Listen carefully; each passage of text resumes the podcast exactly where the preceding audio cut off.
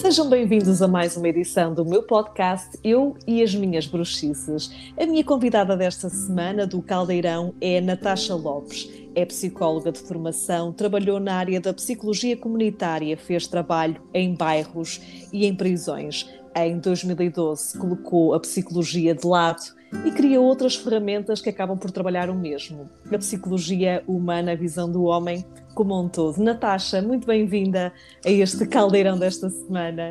Obrigada. Agora saio do caldeirão, não é? É o momento. é a saída do caldeirão para assumirmos, para assumirmos a nossa essência, quem somos. A Natasha é minha amiga, é uma das mulheres que eu mais admiro um, pela sua vertente uh, humana, por o facto de estar-se sempre a reinventar e sempre a transformar-se e a levar as amigas com ela, não é, Natasha? Na qual, nas quais eu, eu me incluo. São os teus olhos, não é? tu começaste este percurso uh, na área da psicologia e, e, quando tiraste psicologia, tu sentias que, que, era mesmo por ali, que era, não tinhas dúvidas que seria ali a tua, a tua missão de vida? Olha, eu acho que quando temos que escolher um curso ainda nem temos noção de, de tudo o que está em causa, mas eu acho que também foi muito em busca do, do da autodescoberta e até da cura. Uh, mas ao mesmo tempo, eu também desde criança que sempre tive uma consciência cívica, social muito forte. É comum eu encontrar uh, composições minhas quando era pequenina a falar da questão dos ricos, dos pobres, das desigualdades sociais. Sempre foi algo que me custou muito a entender e estes anos todos depois ainda me custa aceitar. Uhum. Por isso acho que foi um misto das duas coisas. E este trabalho, tu procuraste fazer uma psicologia logo disruptiva, não é? Tu fizeste trabalho uh, onde, em locais onde acredito que para muitos psicólogos fosse o último sítio onde gostariam de, de entrar, não é? Em sítios um, mais problemáticos, por assim dizer, um, em bairros uhum. e, e, em prisões. O que, é que, o que é que tiraste dessa experiência?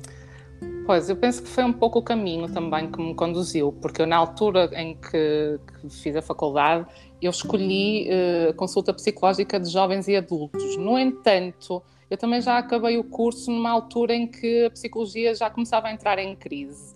Então eu fui seguindo também as portas que se foram abrindo, que na altura já não eram assim tantas. Eh, e eu acabei por ir fazer um estágio para Barcelona com uma associação de consumidores de drogas em bairros muito problemáticos de Barcelona e, e foi uma experiência bastante marcante e que depois acabou por ser uma ponte para outros empregos que eu tive aqui já em Portugal, nas prisões, que sempre foi uma área que me fascinou. É uma área pesada e, e, como estavas a dizer, mas ao mesmo tempo é, são locais onde se sentem realmente as emoções a vibrar. Onde há imenso pessoas... potencial de transformação Exatamente. ao mesmo tempo, não é? Exatamente, em que as pessoas estão assim no seu estado mais puro, sem, uhum. sem máscaras. Uhum. Sempre senti isso. E, e, acredito que muito desse trabalho que, que, tu desenvolveste nestas áreas mais, mais difíceis, aprendeste muito um, a aceitar o ser humano nas suas várias fragilidades, acredito, não é? Porque tinhas Sim. ali eh, as sombras todas daquelas pessoas, também tinhas o lado de luz que nós temos sempre, eh, independentemente do caminho que, que percorremos e daquilo que fazemos na vida, das nossas consequências, temos sempre o nosso lado de luz. Sim, e que, não, que nós não somos assim tão diferentes dessas pessoas que acabam por eh, ter um, momentos, um desvio na sua vida que as leva a uma prisão ou que as leva a uma vida de consumo de, de drogas. Nós não somos assim tão diferentes, elas não são assim tão diferentes uhum. de nós. Uhum. Ah. Uhum. Oh, Natasha, o que, é que, o que é que tu descobriste nesse aprendizado? Que, que efetivamente o caminho que nós fazemos depende muito daquilo que nós temos para trabalhar internamente tudo tem, tudo tem uma história, todos nós, toda, cada ação que nós temos, e é por isso que eu gosto muito daquele princípio do Reiki, só por uhum. hoje não julgarei, que é uhum. cada ação que nós temos, cada, cada comportamento, personalidade, há sempre uma história atrás. E nós nunca devemos julgar isso, não é? Exatamente, há histórias riquíssimas. Eu conheci pessoas com histórias inacreditáveis que ainda hoje recordo, e ao mesmo tempo também me trazia muito a questão de do entorno social, não é? Nós também, nós para sermos, nós precisamos de, de ter adubo à nossa volta para, uhum. para crescermos e às vezes as condições são tão estéreis que aquelas pessoas não encontram recursos para, para vingar o seu maior potencial. Uhum. E foi, foi aí também que eu, desculpa Sofia, que sim, comecei sim. a sentir que a psicologia não me trazia as ferramentas todas necessárias porque havia uma escassez de recursos muito grande. Eu estou a falar agora mais precisamente mesmo na, na prisão, mas eh, nos, nos, nos, bairros sociais com, com, com, muitos problemas também sentia o mesmo. Uh, por mais técnicas terapeutas, terapêuticas que eu usasse, um, aquelas pessoas não tinham recursos internos e externos para conseguir uh, abraçar o seu potencial. Uhum. E tu vias muito potencial, há aqui que desmistificar. Todos nós temos potencial, independentemente do contexto onde nós vivemos e onde nós crescemos, mas o contexto pode nos moldar, não é, Natasha? Claro pode, ser, pode ser um bloqueio. Claro que sim, havia histórias altamente inspiradoras, havia vidas uh, muito certinhas e que depois havia um acontecimento de vida muito marcante, ou uma doença de um familiar, ou, ou então outras histórias dramáticas também e, bastante comuns, que eram histórias de violência doméstica já super prolongadas e que depois uma vítima se transforma também em agressor e temos uma mulher depois de ser, de ser vítima de violência doméstica durante décadas transforma-se num agressor, num ato de, de agressão e, e, passa mais umas décadas na prisão. Uhum. E são pessoas que tinham imensos, imenso potencial. E na prisão tentávamos trabalhar algumas, algumas dessas coisas através das artes. Foi nessa altura também que eu comecei a, a buscar no teatro social uhum. um, outras ferramentas para intervir e foi que eu comecei a saltar um bocadinho fora de. de já, não, já não me considerava uma uhum. psicóloga uhum. de consultório, vá. Mas... Exatamente. Aliás, eu acho que tu, tu nunca foste uma psicóloga de consultório e quem te conhece sabe bem disso. Ou seja, a dada altura, a psicologia e esse curso foi um, a tua, a tua, o abrir de, dessa porta, mas tu rapidamente percebeste que tinhas que abrir mais portas, que aquela porta já não era suficiente para ti. E esse trabalho, uh, essa formação de teatro que, que tu fizeste, uh, veio-te provar isso mais tarde, não é? Ou seja, que já não era só a psicologia. Foi aí uhum. que tu começaste, nesse despertar. Já não é só isto que eu preciso. Exatamente. Era preciso mais.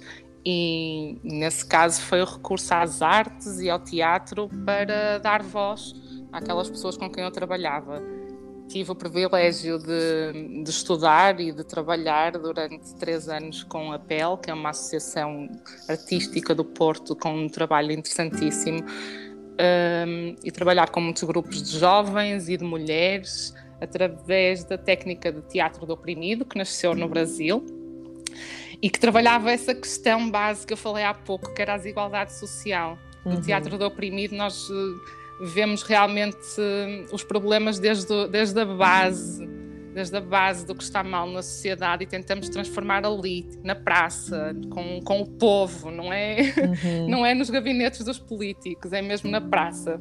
E achas, hoje já estás a trabalhar a outros níveis, já não estás só a trabalhar é, como psicólogo, já, uhum. já abraçaste outros projetos um, e sentes que que ainda há, há, tanto ou quase nada se fez desde, desde esse momento em que tu saíste dessa área até agora, sobretudo nestas áreas onde a intervenção é, é, é, muito necessária, porque só conseguimos mudar uma sociedade quando lhe damos conhecimento e lhe damos ferramentas, não é? Vão surgindo projetos interessantes, acho que há muitas coisas a mexer e há muitas mudanças internas e globais a acontecer, mas claro que também sinto que nada, nada disto é suficiente por si só. Cada vez há mais pessoas a despertar para, para a mudança. E acho que, que foi o que me aconteceu também a mim, pessoalmente, nos anos que seguiram. Eu depois uh, acabei por uh, guardar a psicologia e tudo o que veio atrás assim numa caixinha uh, e abracei outro projeto profissional fora da área da psicologia, mas ao mesmo tempo uh, despertei ao crescer como uhum. mãe, que foi, uhum. que foi outro Em 2015 curso, é? és mãe, não é? Em 2015. Sim. Um, e foi aqui um, um, enorme, uma enorme transformação. É outra Natasha depois de, da maternidade, Sim, não é? Sim, sem dúvida. Foi um portal uh, para um renascer. E claro que eu agora consigo olhar para trás e, e ver uh, esse caminho, mas eu na altura não tinha, não tinha essa noção, não é? Nós quando vamos caminhando, vamos dando só um passo e mais um uhum. passo. E, e, eu consigo ver que a, a luz que a maternidade me trouxe chegou mesmo antes da minha filha nascer, porque mesmo ao longo da gravidez houve uma, inúmeros despertares por mim só, que eu não sei de onde é que eles surgiram, porque eu não tinha conhecimento de. Eu não, não, não me considerava uma pessoa espiritual sequer, porque sempre associei, uh, como muitos de nós, associamos a espiritualidade à religião e, uhum. e, e, renegamos essa, essa espiritualidade em nós por causa disso. Uhum. Uh, e ao mesmo tempo também ainda havia uma, uma, parte de mim que entrava um pouco, uma parte de mim psicóloga, que, académica, muito mental, que entrava assim em conflito com, com algumas ideologias. Mas a maternidade guiou-me e foi muito engraçado, porque eu na altura não tinha, assim, não tinha uma rede de, de bruxas à minha volta como tenho hoje agora. Em dia já tens, não é? Não sei a quem é que tu possa estar a referir, mas pronto. Não conheces, não conheces. Não, não devo conhecer. E as minhas amigas na altura hum, não, pronto, não, não abraçavam estas, uhum. estas ideias. Então foi muito sozinha, uma gravidez muito feliz, muito, muito, muito feliz. Uhum. E eu não sei quem me guiou, foram os meus guias e foi uhum. a, a, uhum. minha filha que já estava comigo. E eu aos poucos dei por mim a pesquisar sozinha coisas sobre uh, o parto humanizado, sobre maternidade com apego, sobre uh, partos naturais, sobre consumir a tua placenta no pós-parto, sobre uhum. ervas e, e, e, tratamentos naturais no pós-parto, pronto, muita, muitas dessas coisas. Continuei, tive a EMA, continuei muito sozinha, e eu digo sozinha Sim. Não num mau sentido, porque eu estive numa cápsula, eu fui daquelas mães abençoadas em que tive uma gravidez muito feliz e um pós-parto muito feliz. Eu não me lembro de, de, de tamanha felicidade como uhum. nos meses a seguir uhum. a, a, ser mãe. Fomos mesmo abençoados com uma cápsula de, de amor. E, mas estava sozinha realmente, não tinha sim, mulheres. Não tinhas essa tribo quem, de apoio. Sim, tinha um super pai maravilhoso, uhum. mas não tinha essa tribo de mulheres à minha volta. E ela apareceu também com uma data de, de casualidades, não é? Como não podia deixar não existe, de ser. Exatamente, claro que sim. E então tinha a Emma já cerca de seis meses e comecei a ir dançar. Era uma dança de com o bebê no sling, uhum. com a, uhum. a, querida Marta Correia na Casa Brama, e lá íamos, algumas mães que se foram encontrando e, e que nos fomos conhecendo aos poucos. Uh, para, dançávamos e partilhávamos todas as nossas uh, alegrias e as nossas angústias, as nossas experiências, e foi aí que começou a crescer uma tribo de mulheres maravilhosas, sem a qual eu não sei que, quem é que eu seria hoje, mas não era a mesma pessoa, com certeza. A Natasha, falaste aí de um, de um processo de transformação associado à maternidade, e a maternidade. Uhum. Um, é um tema muito pouco falado, não é? E até um pouco tabu, cada vez menos, mas é quase como se houvesse aqui uma visão muito cor-de-rosa da maternidade uhum. que é preciso desmistificar. Não é assim, não é, não é assim tão cor-de-rosa por vezes, não é? Não, não é assim tão cor-de-rosa muitas vezes. E nós, os inputs que recebemos, uh, são as coisas que nós precisamos de comprar. Mesmo a preparação pós-parto tradicional é muito isso: é o que é que tu precisas de comprar, as X camisas, os sutiãs de amamentação, a banheira, isto e aquilo, e, e, não tem nada a ver com isso. A preparação para o parto não é isso. Uh, a preparação para o parto e, e para, o, para o resto que aí vem, não é? Porque para mim um pós-parto uhum. tem sido três anos depois. só três anos depois eu volto a sentir meu eu como ser individual novamente. Uh, foi essa a minha experiência. Entretanto, fui mãe outra vez. Uh, e a maternidade não é de todo cor-de-rosa. Também é cor-de-rosa, sim. E podemos passar por fases muito cor-de-rosa, ainda há pouco falei de uma, mas também passamos uhum. por fases de muita sombra, de muito desespero, de muita solidão e de, de, uma transformação enorme, como se te mudassem a pele de um dia para o outro e tu deixasses de saber quem és. E é importante, conto... depois do, uhum. do parto, descobrirmos, conseguirmos integrar as duas, as duas mulheres, a que éramos antes da maternidade e a que somos depois uh, como mães. Eu atrevo-me a dizer que é muito importante fazer isso antes, até, uhum. porque não foi o meu processo, uh, mas mesmo para quem se prepara para um parto, pode já começar. Aliás, até a fertilização consciente, não é? Mas é importante começar já a integrar uma data de, de, de personas e de sombras que nós temos em nós que se vão depois projetar no nosso, na história do nosso parto e do pós-parto também. Isso aconteceu comigo, eu só uhum. tive consciência disso muito depois, porque este despertar foi muito gradual, Sofia, não foi assim uma. Claro, já, já lá vão seis anos. E também o, o, próprio processo do parto. Vemos cada vez mais mães uh, com essa preocupação de ter um parto humanizado, onde não haja cortes, onde, onde a opinião da mulher seja respeitada. Uhum. Isto, aqui é, isto aqui é mesmo importante, porque se nós recuarmos no tempo, o parto era, um, era uma celebração, era um, todo um ritual. E nós, com naturalmente, passamos, a sociedade evoluiu, mas, mas desumanizamos muito o parto, não é? Sim, o parto ficou entregue aos médicos, aos hospitais e as mulheres perderam a voz naquilo que, que querem. Eu penso que a maior parte das mulheres não tem, eh, não chega sequer ao ponto de, de sentir que pode escolher. E isso é o que me preocupa mais, porque no meu caso, Sofia, eu por dois motivos diferentes, eu, os meus filhos nasceram por cesariana. Uhum. Ainda assim, claro, eh, tudo tem o seu motivo, não é? Eu hoje uhum. também tenho consciência disso. Um, mas ainda assim, em todo o processo de gravidez e mesmo depois na, na própria cesariana, nós estivemos sempre interventivos, sempre uh, à procura das várias de, das opções que nós tínhamos. Uh, a, a, minha filha nasceu de cesariana porque ficou pélvica até ao fim e nós procuramos todas as estratégias possíveis para que ela que ela pudesse, pudesse dar a volta. E, e mesmo a cesariana, mesmo o dia da cesariana, foi todo projetado por nós, foi planeado. uh, elas, eles nasceram com a música que nós pensamos. Uh, Já eu... agora, que música, é, se não é ser uh, muito indiscreta, que música é que, que colocaste? Estou a imaginar assim uma música meia tribal contigo. Não. Que... Não, então. Não, olha, no parto do Duarte ele nasceu com uma música lindíssima de Patrick Watson, a Lighthouse. Ah, ah que linda, sim, sim. E daí é uma, uma música de Bon Iver. Sim, muito. São músicas que me emocionam bastante e foi o que eu imaginei para aqueles momentos, eu e o, e o Tiago.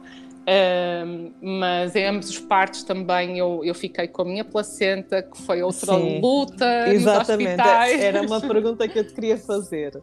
Um, o Tiago, o marido da Natasha, um beijinho enorme para ele, porque tenho a honra de trabalhar com esse dinossauro da, da imagem. O Tiago é um magnífico repórter de imagem, é meu colega na TV e amigo.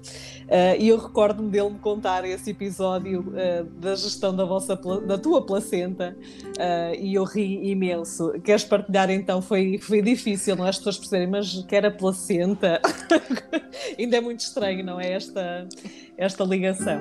É, e, e, lá está, eu não sabia que em Portugal eu já tinha lido coisas sobre uh, usar a placenta no pós-parto, Uh, mas não sabia que em Portugal já se fazia. E eu, na altura, tentei procurar uma doula no Porto e sei que há várias, só que na altura não consegui. Como eu disse, eu não tinha a, a, a rede. E uhum. fui encontrar uma menina que foi uma, uma menina de ouro também, uma, um ser de luz que me apareceu, que fazia o encapsulamento da, da placenta, mas vivia em Palmela. Então, entre todas as reuniões que nós tivemos com o diretor do hospital, para permitir a saída da placenta, desde o ter que explicar aos enfermeiros e aos médicos para que é que nós queríamos a placenta e depois fazê-la chegar a Palmela, dado que nós somos do Porto, Sim. foi assim digno de, de, um, de, um, filme. Mas a verdade é que um dia e meio depois já tinha os meus frasquinhos com as cápsulas da placenta lindos e o cordão uhum. umbilical tratado e pinturas. Foi foi um bálsamo receber aquilo em contexto hospitalar, que é uhum. muito mais frio. foi um uhum. bálsamo para a alma eu receber aquilo. Natasha, para quem nos está a ouvir e não percebe ainda sobre este universo dos benefícios da, da uhum. placenta, podes nos descrever um bocadinho como é que, quais são os benefícios para a mulher um, de poder fazer a ingestão uhum. da, da placenta? Então, a placenta foi o órgão que ajudou o nosso bebê a crescer, não é? E isso por si só é algo mágico. Eu recordo-me da primeira vez que li sobre e a minha primeira reação foi. Mas aquilo ficou-me ali. Porquê, porquê que me causa esta reação? Mas uh, ingerir uh, comprimidos feitos num laboratório não me causa, olha que estranho. E fiquei uhum. com aquilo durante algum tempo.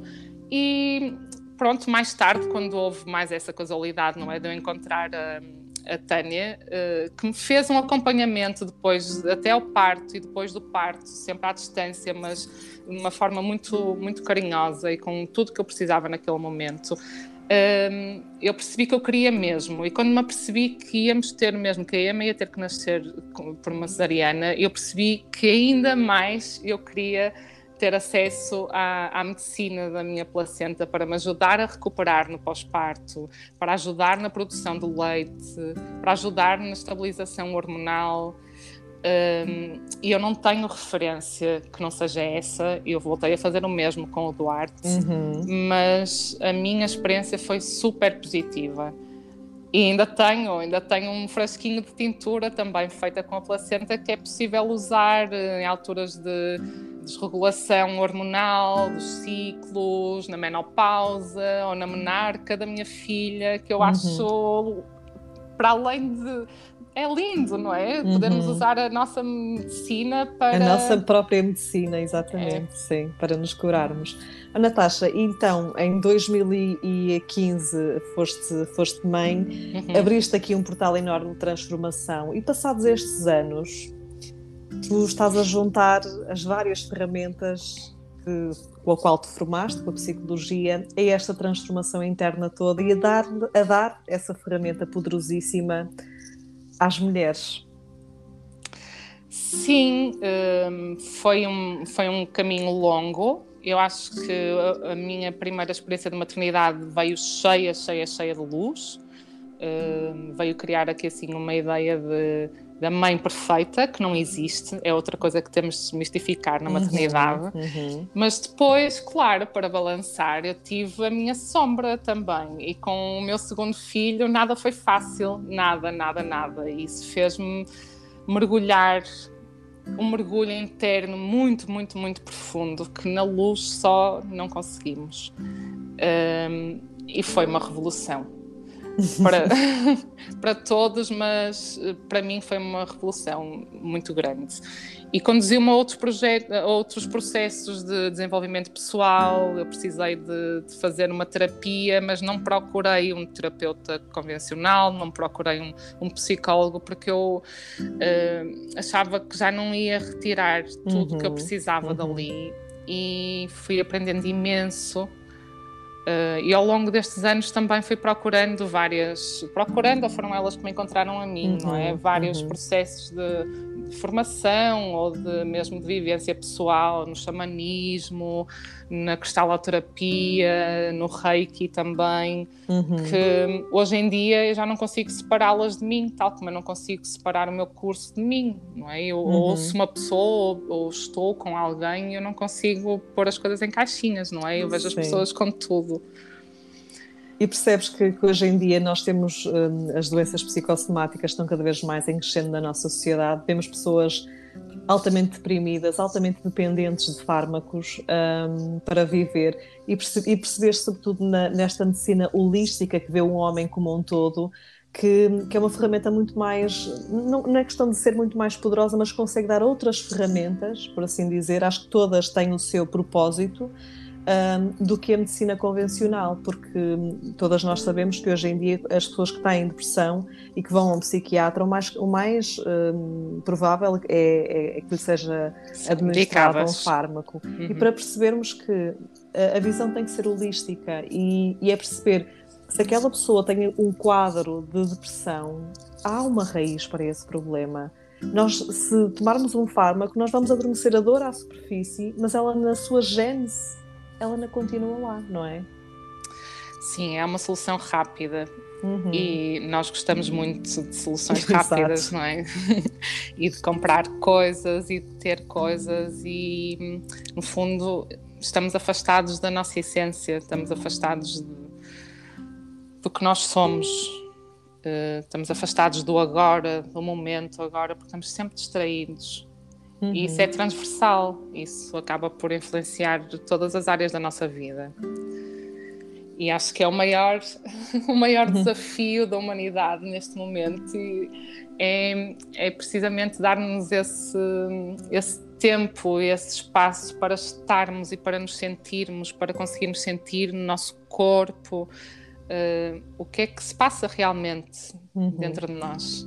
Porque há uma grande fonte de desconexão. As pessoas, eu mesmo nas minhas aulas costumo dizer que as pessoas, nós respiramos a todo instante, a cada microsegundo, e nós nem paramos 10 minutos do nosso tempo para sentir a nossa respiração. Ou seja, há aqui uma grande fonte de desconexão interna e é tão simples porque as ferramentas estão, estão em nós, não é? Está, está tudo cá dentro.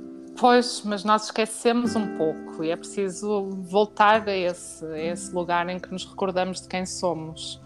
Uh, estamos a viver num ritmo muito acelerado, muito, trabalhamos muito, corremos atrás uhum. de muita coisa e isso, voltando à maternidade, reflete-se também na maneira como nós maternamos. Uhum. Uh, e é, é, é, muito engraçado depois receber pessoas que, que projetam nos filhos, uh, que, ou melhor, que, que veem nos filhos, ah, ele é muito irrequieto, ou ele é muito, ele não dorme bem, ou ele Pois, claro, mas isto começa onde? Isto já começa uhum. em nós, porque nós uhum. não, não, não temos esse, esse espaço para, para respirar, como tu dizes. Uhum. Mas isto, no caso das mães, é preciso aqui um, é um alerta. alerta. alerta. Porque as mães, eu também, estou com os braços no ar, nós uhum. estamos cobertos de culpa Uhum. A culpa é uma coisa que, que vem, se nós não, não estivermos despertas, está sempre coladinha a nós. Isto não é para aumentar a culpa das mães, é para aumentar a consciência, porque as mães têm esse poder, as mães e os pais, mas vá, estou aqui a falar das mães, uhum. têm esse poder de reverter o, o, mecanismo, não é? De deixarmos de ser só o gato que anda atrás da própria cauda e ganharmos uhum. consciência e revertermos esse processo e estarmos mais conectados connosco e com os nossos filhos também. E as mudanças são imediatas. Isso vai ser transformador no próprio desenvolvimento e crescimento da criança. Claro, principalmente porque a criança é, é pronto, quando nasce nos primeiros anos é estar fusionada na mãe. Uhum. Tudo que a mãe quer pôr para cá para fora, tudo que a mãe está a sentir, ela vai manifestar. A mãe cala, ela manifesta. E o meu segundo filho foi maravilhoso a fazer isso. Até bem, até bem demais. a Natasha, tu tocaste aí uma, numa questão que eu acho que é importante, que é, há muito aquela, aquela tendência de, dos padrões da sociedade nos dizerem, ah, hum, eu quando tiver um filho tenho que ter a casa certa, eu tenho que ter o carro certo, eu tenho que ter car o carrinho certo, eu tenho que ter... E há e essa, esta explicação ali no livro Pai Rico e Pai Pobre, fazia muito essa comparação de um pai que era rico e de um pai que, uhum. que, que, era pobre. Um, e, mas não, nós apenas aquilo que lhes precisamos dar é tempo. Porque é. uma criança não vai distinguir se tem uma casa com três quartos ou se tem uma casa com dois, se tem um carro mais ou menos confortável. Portanto, tudo aquilo que lhes podemos dar é essa dedicação. É essa, essa presença, sim, sem dúvida. E essa consciência uh, do papel que nós temos, mas também da, da, importância deles como seres, não é? Porque uh, uh, nós, mães para os filhos, nós não estamos a, a falar aqui de uma relação vertical, não, eles têm igual valor, são seres de luz que vêm, vêm ter connosco por algum motivo e nós temos uhum. que estar despertos a isso. E, e dizes, o que te dizes é, é mesmo muito certo, nós não precisamos de nada não precisamos mesmo de nada.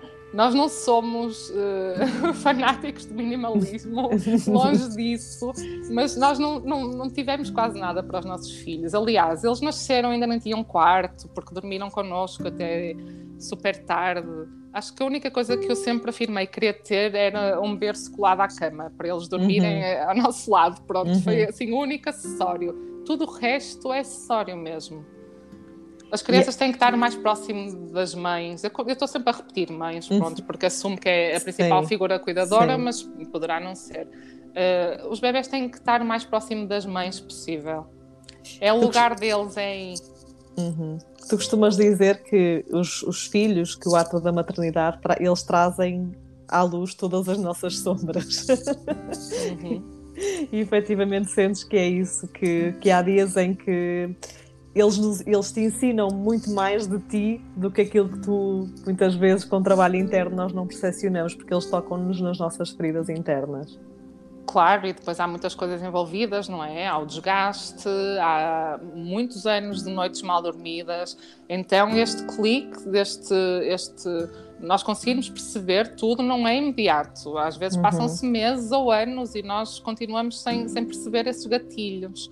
Mas eh, foi por isso que quando me disseste que querias falar comigo sobre estes temas, eu ri-me e disse claro que sim, porque é, é, é, a área em que eu sinto que eu já mais tentei e mais falhei, por isso eu sinto que, que consigo falar porque eu falho muito, mas eu sei onde é que está o meu norte, eu sei que mãe é que eu quero ser para os meus filhos. Então, essa é a força infindável de mãe, não é? Do, do amor, de, de reciclares e, e, no dia seguinte ou no minuto seguinte tu já podes fazer diferente, porque eles realmente são ótimos, eles vêm por encomenda. É? Nós, ao longo da vida, nós temos muitos espelhos, muitas pessoas que nos marcam e que claro. vêm mostrar as áreas que temos que ver, mas os filhos vêm por encomenda. Os uhum. filhos vêm mesmo com a programação para tocarem em todas as áreas que nós precisamos trabalhar.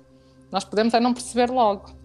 Pois, exatamente. Natasha, eh, para quem, para quem é mãe e que foi mãe há pouco tempo, que conselhos é que, é que tu dás, assim, muito genéricos?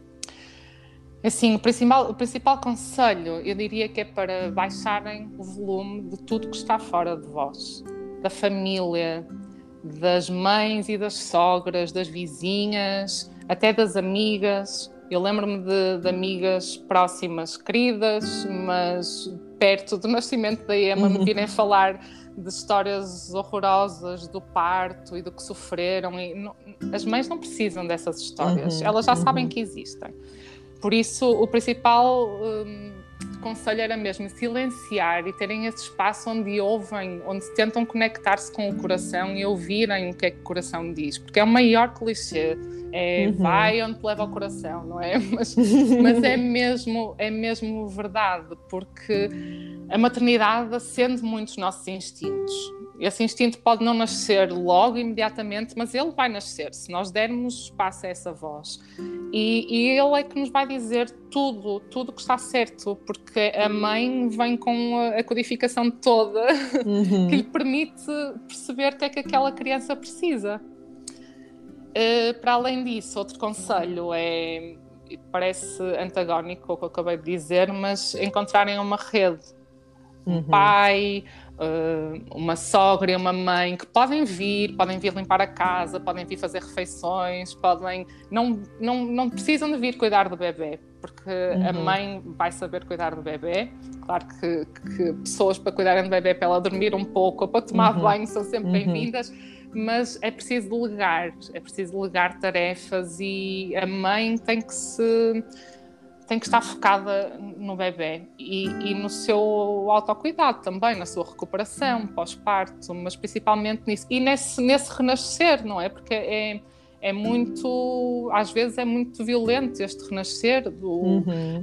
a, a, certo ponto nós já não sabemos quem somos porque deixamos de ter tempo, as nossas necessidades e os nossos interesses transformam-se totalmente e depois, quando tentamos recuperar algumas coisas do que nós éramos antes da criança, já não faz sentido, porque nós já não uhum. somos aquela pessoa. Então, há ali um, uma fase que pode ser uma semana ou três anos que nós andamos perdidas no meio do deserto. E a única coisa que nos orienta é mesmo o amor que, que nos faz mover, mas às vezes esse amor também, bah, também nos faz sofrer. não pode ser um caminho solitário a maternidade, não pode mesmo. Ah, Natasha, mas às vezes esse caminho de estar no deserto também faz parte, não é? Até haver esse encontro. Sim, mas até aí uh, são úteis uh, termos mulheres à nossa volta uh, com quem possamos partilhar as nossas dores, com quem possamos partilhar as nossas nossos desafios. Eu perdi a conta a quantidade de, de, horas que eu passei a falar dos meus filhos e a ouvir sobre os filhos das outras uhum. mulheres que, que maternaram junto comigo. Uh, se não fosse isso, por isso eu dizia, se não fossem estas mulheres que eu reencontrei, que se tornaram amigas lindas para a vida uhum. e que entretanto algumas já tiveram um segundo e o terceiro filho, uh, não sei como é que seria, mas uh, eu seria uma mãe muito diferente, com certeza. E uma mulher muito diferente também, porque não seria amparada e uhum. ia machar quase um alien no meio de não é? Esse deserto, sim, mas vamos, vamos, levamos uma tenda, fazemos uma tenda para mulheres, né? No uhum. deserto tem que haver um oásis e nesse oásis tem que haver mulheres e homens preparados para, para cuidar dessas mulheres também. E pegando nessas experiências tão intensas que tu passaste e que estás a passar com a maternidade, tu percebeste, ok, talvez seja aqui um, este meu potencial de transformar a psicologia que eu trago e fazer aqui uma renovação e poder trabalhar, deste, dar esta ferramenta poderosa que é a transformação interior. Uhum. Pronto, eh, foi assim um salto no, no meu escuro, uhum. porque hum, eu ainda não tinha conseguido conciliar uh, o meu passado em psicologia com tudo que, o que foi acontecendo em mim uh, nestes últimos anos, porque havia muito aquele ceticismo. Não, mas eu, eu sou psicóloga, não é? Uhum. Não, não posso uh, ser reikiana, ou sou. Pá, andamos todos à volta do mesmo, não é? É esta a ideia de que temos que ser uma coisa ou outra. Isto é. Sim, isto estar em caixinhas. Eu aí, eu aí levanto logo a mão, digo: estou aqui. estou aqui. pois e, e, toda aquela parte académica e muito de muito supostamente científica, não é? Que já a psicologia uhum. teve que uhum. dar ali muito à perna para, se, para ser sim, vista como sim. ciência. Depois vem lá alguém com cristais, não, meu Deus! e finalmente agora sinto mesmo uh, plena ao juntar tudo, porque acho que é o que é preciso neste momento. O que é preciso nesta nova era, é o que é preciso nas pessoas que, que eu acolho é, é esta visão de, da pessoa como um todo, como um ser holístico, não é? Não estamos a falar só do físico, nem do mental, nem do emocional, estamos a falar também desta parte espiritual. Uhum. E levou-me muitos anos a conseguir dizer isto, mas esta, esta dimensão espiritual tem que ser alimentada também estás ligada à formação, um, sei que vais fazer workshops um, em, agora no verão, com mais quatro mulheres que fazem parte da tua vida, quatro mulheres magníficas, na qual eu me incluo. e o tema do workshop é Resgata o teu poder interior. Exatamente, sim. Fala um é... bocadinho sobre esta proposta. Notícias em primeira mão. Exatamente, então, fresquinhas. Está... Eh, vai ser lançada agora, não sei se na altura em que o podcast for uhum. para o ar até já não esteja, uh, já, esteja, já esteja, tenha sido lançado, uhum. uh, uma série de, de, workshops, de quatro encontros, em que nós vamos trabalhar precisamente isto. Vamos trabalhar com mulheres e vamos propor esse mergulho, esse mergulho no seu interior, para que sejam, tenham possibilidade de olhar para aquilo que as trava. Uhum que as impede de atingirem o seu potencial, aquilo que está a desconectar da, da essência, aquilo que lhes causa desconforto, mas depois, para além disso, passar desse patamar, Uh, vamos trabalhar muito as ferramentas de empoderamento através da dança, através do yoga, através de, de alguns rituais sagrados, através da arte uhum. um, eh, e tudo assim abraçados pela, pela natureza. Que bonito. Vai é ser mesmo, lindo. É um projeto muito bonito e que reflete a essência de, destas quatro mulheres, uh, e eu falando das três, excluindo uh, destas três mulheres maravilhosas que fazem parte da minha vida e que têm um, um poder de transformação brutal. Natasha, sabes que nós ficaríamos aqui a falar muito tempo, nós temos esta Sai, capacidade sim. de fazer 9 km a caminhar e nem sequer percebemos onde é que estamos, que é que, não, mas o que interessa é a comunicação, aquilo que falamos. Muito, muito grata minha Natasha. Obrigada, És sempre a minha convite. Natasha. Obrigada, obrigada por estar estás, estás na minha tribo e por eu fazer parte da tua. Gratidão. Obrigada, querida Sofia, por me iluminares também. Muito obrigada. Iluminamos sempre uma à outra. Muito obrigada. Beijinho. O episódio desta semana fica por aqui. Voltamos para a semana com mais uma edição do podcast Eu e as Minhas Bruxices.